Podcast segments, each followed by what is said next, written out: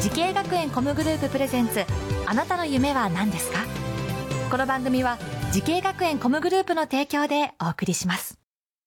父さん僕慈恵学園コムグループに入学して e スポーツを目指すよ私はソロシンガ僕はダンサーーイラストレータ調理師カートレーナー我が家は夢いっぱいでいいなてか慈恵学園コムグループのジャンル多彩だなーまだまだたくさんの夢を応援します時系学園コムグループで検索時系学園コムグループプレゼンツあなたのあなたのあなたの夢は何ですかこんばんは花輪ですこの番組は毎回人生で大きな夢を追いかけている夢追い人を紹介しますあなたの夢は何ですか今日の夢追い人はこの方ですはじめまして大阪エコ動物海洋専門学校動物園動物飼育専攻2年生の斉藤大輔ですはいよろしくお願いいたしますお願いしますはいえー、斉藤君、えー、出身はどちらになるんですか出身は大阪府の吹田市ですああそうですか、えー、大阪の吹田市で今おいくつ19歳です若い鎌田19歳でねえー、なんと来年3月卒業ですでに内定をもらっているということですけども、はいどちらに決まってるんですか長崎バイオパークという動物園です長崎バイオパーク僕佐賀県出身なんではい長崎が唯一隣接する県が佐賀県なんですよそうだからある意味もう兄弟みた いなねえ長崎だ、はいえー、長崎バイオパークはどちらにあるんだっけ場所は長崎の西海市という再開市というところにあってね、えー特徴といえばどういう特徴があるんですか長崎バイイオパークはんやっぱ柵や檻があんまりなくて、動物との距離が非常に近いところが特徴です、オいや俺もね一度行ってみたいと思いながら、はいえー行けず上京してしまったという感じでね、結構人気ですよねそう九州中から集まりますよね長崎バイオパークはねそうですね来ていただいて、はいそんな斉藤君が動物とのお仕事を目指すきっかけ、はいえーはどんなことなんでしょうかもう小さい時小学生の時ぐらいから、はいもうずっと親に動物園連れて行ってもらってて、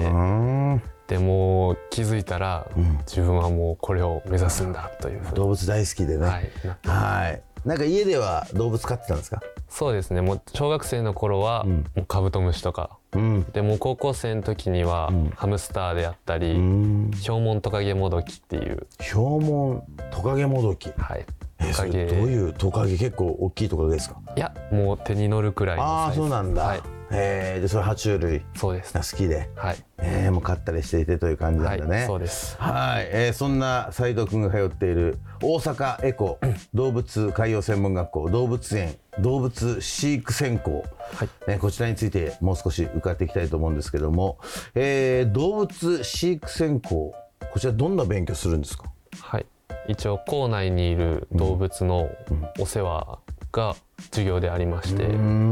実際に掃除をしたり、給餌餌あげをやったり結構いるんでしょ動物がね結構いますね学校ではどんな動物がいるんですかそうですね、もうなんかびっくりされるのが多いんですけど、怠け者であったり怠け者っていうとあの結構大きいよねそうですね怠け者って手が長い全然動かないそう動かなくて動かないでじーっとしてる動物園園行ってもいますよね、はいああ怠け者を学校で飼育してるんですか、はいいます他にはち小さめのヨウスコウワニっていうワニがいてワニがいたり、はい何種類ぐらい動物いるんですか一応虫とか魚とかもそういうのも全部合わせて150種で全500頭ぐらいはすごいいますじゃあもうそのその動物たちを飼育するのがもう授業の一環そうですね授業でありますこれはもう勉強になりますよねそうですねえー実際に餌やりとかはいねあのこう清掃とかもしたりなしながらって感じですか、そうですへえはい座学も勉強すると思うんですけども、はいえーどんなことやるんですか座学はもう動物の病気であったりであとはなんていうんですかね扱い方を座学で学んだりはいで実習もあって、ありますえー実際動物に触れたりとかしてはい結構だからリアルに病気になっちゃう動物とかもいますよねいますいますあそっか、はいでその動物をこうケアしながらはい先生に直接学びながらそっか、はいえじゃあ例えばし出産とかもあるんですかありますね出産もあったり、あとはこう天国へ旅立つ動物もいたりとか、はいえーそれがでも専門学校で学べるのはいいことですよねそうですねごいことですよね、はいまあ、バイオパークということですけどもねはい斉藤君のそのおすすめの動物バイオパークの何でしょう僕のおすすめは黒キツネザルですへえ黒キツネザルってそんなになかなか見れないですよねそうですね一応絶滅危惧種に登録されてて珍しい猿になってますキツあサルねはい猿です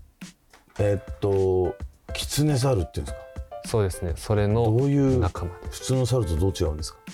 なんていうんですかね、顔がちょっとシュッとしてて、んそれこそキツネザルってつくぐらい、んちょっとキツネっぽいキツ顔をネっしたぽい顔しててであの色もブラックでそうです黒キツネザルはあ真っ黒ですそうなんだはいそれどどの辺に生息してるサルなんでしょうね普段は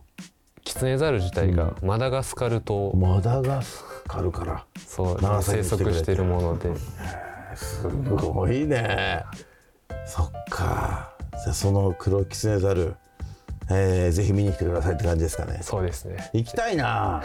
バイオパークで帰りに佐賀県寄ってもらってそうです ねね佐賀でもちょっとね、い、ろいろお金落としてもらってっていうねはいそうなんですよさあ同じように動物のねお仕事を目指している後輩たちたくさんいますけども、はい何かアドバイスがあればお願いしますはいこの業界はすごく悩むことも多いししんどいことも多いと思うんですけど、その悩んだ時になぜこの仕事を目指しているのかっていう初心を思い出して一緒に頑張っていきましょう素晴らしいはい素晴らしいアドバイスありがとうございますさあそんな斉藤君これからもっと大きな夢があるのでしょうか斉藤大輔さんあなたの夢は何ですか自分なりの展示です自分なりの展示はいということどういうことですかやっぱり飼育動物たちが野生動物と同じように生き生き暮らすにはうんやっぱどうしたらいいのかっていうのをえーどのような展示をしてどのような工夫をしてあげたらいいなるほどのかっていうのを追求していきたいっていうそっかそっかあーすごくいい夢ですねさあこの番組は YouTube でもご覧いただけますあなたの夢は何ですか TBS で検索してください今日の夢追い人は大阪エコ動物海洋専門学校動物園動物飼育専攻で勉強しすでに長崎バイオパークに内定が決まった斉藤大輔君でしたありがとうございましたありがとうございました